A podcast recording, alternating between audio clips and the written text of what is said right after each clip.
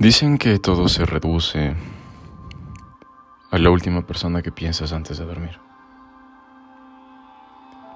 A la primera persona que piensas al despertar. Y quizá tengan razón. Porque te pienso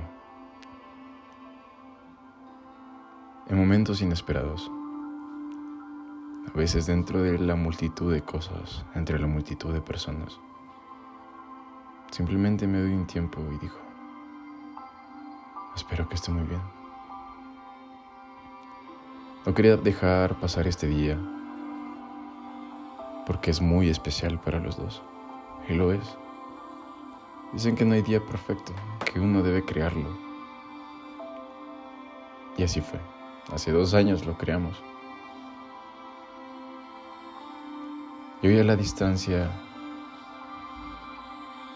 Veo las nubes y te siento tan cerca.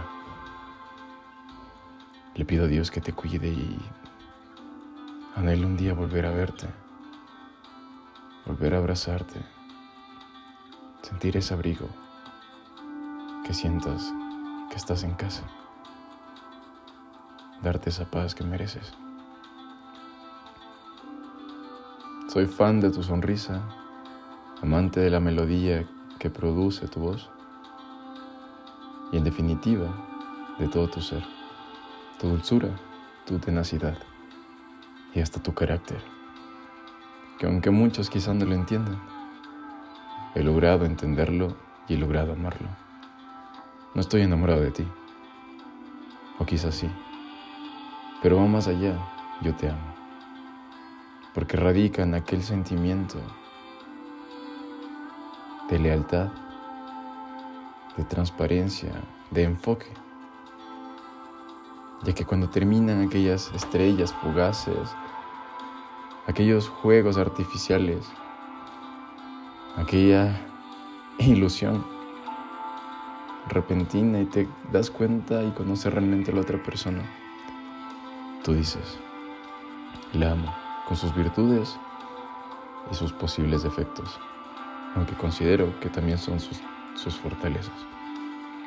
Hoy te abrazo, te abrazo muy fuerte. Hoy te abrigo y duermo contigo. Te amo.